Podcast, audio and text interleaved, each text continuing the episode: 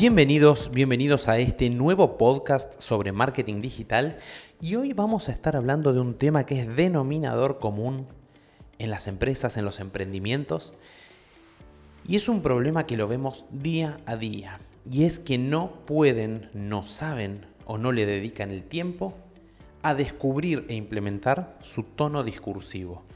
¿Cómo van a hablar en las redes sociales, en realidad en todos los medios digitales? Y mm, uno de los grandes problemas que vemos es que el dueño, la persona que está a cargo de marketing, el emprendedor, no entiende, no se da cuenta que esto es fundamental para la empresa. Porque la persona que habla detrás de un teclado, detrás de un teléfono, representando a nuestra empresa, está hablando en nombre de nuestra marca. Y pasa muchas veces que se dan dos factores que condicionan la comunicación de la empresa porque no hay un plan, no hay una directriz sobre cómo llevar adelante un reclamo, una consulta, una sugerencia, una queja. Y la persona que está detrás del teclado respondiendo no tiene las herramientas necesarias para lograr la unificación, la unicidad del criterio comunicacional que la marca debería tener para tener una propia identidad. Y estas dos cosas de las que hablábamos al principio pueden ser, en un primer lugar, que el dueño, el empresario, el emprendedor, se encargue de tomar las riendas de la comunicación de la empresa y se encuentre en que en situaciones normales no hay problema, lleva bien las riendas de la comunicación, pero en situaciones de conflicto, el tema a resolver atraviese lo que es la marca y al estar tan emparentado con el desarrollo de su empresa, se lo tome a nivel personal. Hemos visto un montón de casos donde los dueños, donde los emprendedores, donde los empresarios, que llevan adelante la comunicación ellos mismos de su empresa, responden más desde lo visceral, desde el me tocaron el orgullo, que desde lo profesional. Y eso cierra no solo las posibilidades de llegar a la resolución correcta de un conflicto, sino que también expone a la marca como tal, creando un nuevo conflicto, que es el conflicto comunicacional, porque el cliente no se va a quedar solamente con la respuesta, sino que luego el boca en boca, ya sea digital o tradicional, va a terminar haciendo que este problema llegue a otras personas. Es decir, que le diga, che, en tal empresa me quejé porque el producto me llegó dañado y en vez de resolvérmelo, la persona que me atendió, la marca, me agredió. Quizás vos estás escuchando esto y pensarás, ¿quién puede ser tan tonto de además de haberse mandado una macana, agredir al cliente. No, es súper normal. Porque lo personal a veces sale, lo visceral termina siendo más preponderante que el rol profesional que tiene el dueño de la empresa respecto a la comunicación de su marca. Entonces, esta es la primera de las cosas que sucede. La otra es cuando el dueño de la empresa, el responsable de marketing, el emprendedor, libera la comunicación de su marca a la primera persona que engancha, a la primera persona que está libre y que puede agarrar un teléfono, que puede agarrar el Facebook, que puede agarrar Instagram o puede tomar lo que son las preguntas o los reclamos de Mercado Libre. Cuando sucede eso, que habitualmente llamamos, bueno, el primero que pasa por una computadora responde, como la persona de turno tiene tan poca correspondencia con la tarea, responde cualquier cosa, se saca el tema de encima y pasó a hacer otra tarea.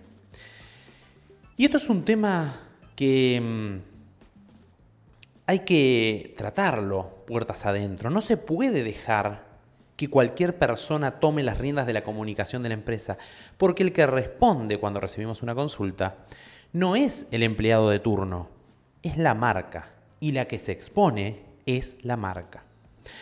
Entonces, vamos a ver algunos tips para que empieces a pensar puertas adentro, para que empieces a pensar mirando hacia el interior de tu empresa, en cómo organizar este tema y darle a lo que es la voz organizacional el lugar que corresponde. Lo primero que te digo es, tómate un rato, tómate una horita, dos horitas, hacete un café, un mate y empezá a pensar papel en mano, lápiz, virome. ¿Quién querés ser como empresa? ¿O qué querés ser como empresa? ¿Qué valores tenés vos en tu interior como empresa? ¿Qué querés transmitir? ¿En qué pilares te querés apoyar? ¿Te querés apoyar en la calidad? ¿Te querés apoyar en el precio? ¿Te querés apoyar en el servicio que brindás? Y todo eso empezá a tomarlo como tus puntos fuertes sobre los cuales tenés que empezar a pensar tu comunicación.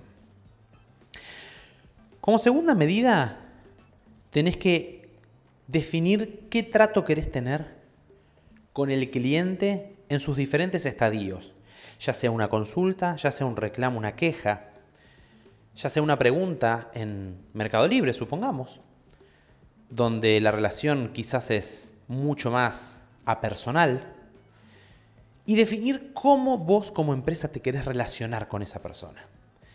Si querés darle un trato cercano para generar justamente mayor empatía, mayor este, compromiso por parte del cliente respecto a, a la cercanía que uno le ofrece desde lo discursivo, si querés mantener un poco más la distancia para dar un aspecto más profesional, lo cual es relativo porque la profesionalidad se la vas a dar también con el servicio con el producto que le brindes.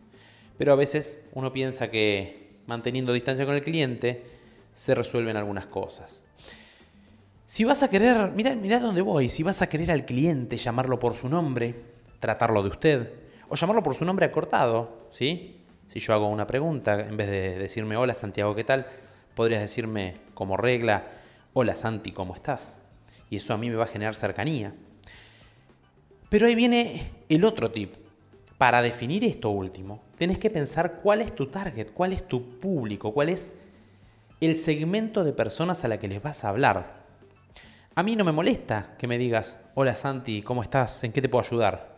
Pero quizá a una persona más grande sí le pueda molestar. Y quizá le caiga bien que lo trates de usted. Todas estas cosas hay que pensarlas y vuelvo, hay que bajarlas a papel. ¿Las querés bajar en digital? Las pones en digital. A mí me gusta particularmente bajarlas a papel porque puedo armar esquemas, puedo armar caminos, puedo armar rutas, puedo armar flujos de comunicación donde yo a esa persona, y miren cómo se cierra este círculo, le puedo dar instrucciones claras, le puedo definir de manera sencilla, le puedo definir de manera prolija qué tiene que responder o cómo tiene que responder ante determinadas situaciones. Bueno, recibimos una queja, se le pide el número de operación, cuándo sucedió, dónde, qué producto compró y qué pasó. Perfecto. Si el cliente me responde bien, seguimos por el canal normal. Si el cliente responde agresivo, tomamos tal determinación. Resolvemos todo en el medio digital, resolvemos llamando por teléfono en los casos más complicados. Y ahí nosotros como empresa vamos a lograr un esquema de comunicación que se adecue a lo que somos como marca.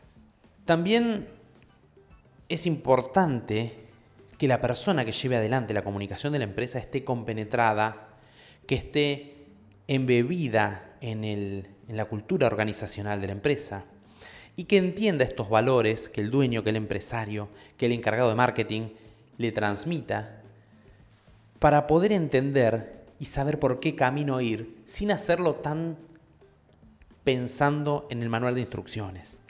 Eso es lo ideal, que entienda que esté de acuerdo con la cultura organizacional, con los valores de la empresa, para que dentro de un tiempo ya sea natural y la comunicación que tiene nuestra marca esté resuelta dentro de los lineamientos que la marca misma propone y todo esto tenga como finalidad la unificación de estos criterios para manejarnos de igual manera en el local, en las redes sociales, en los marketplaces o en cualquier lugar donde nuestra marca se comunique.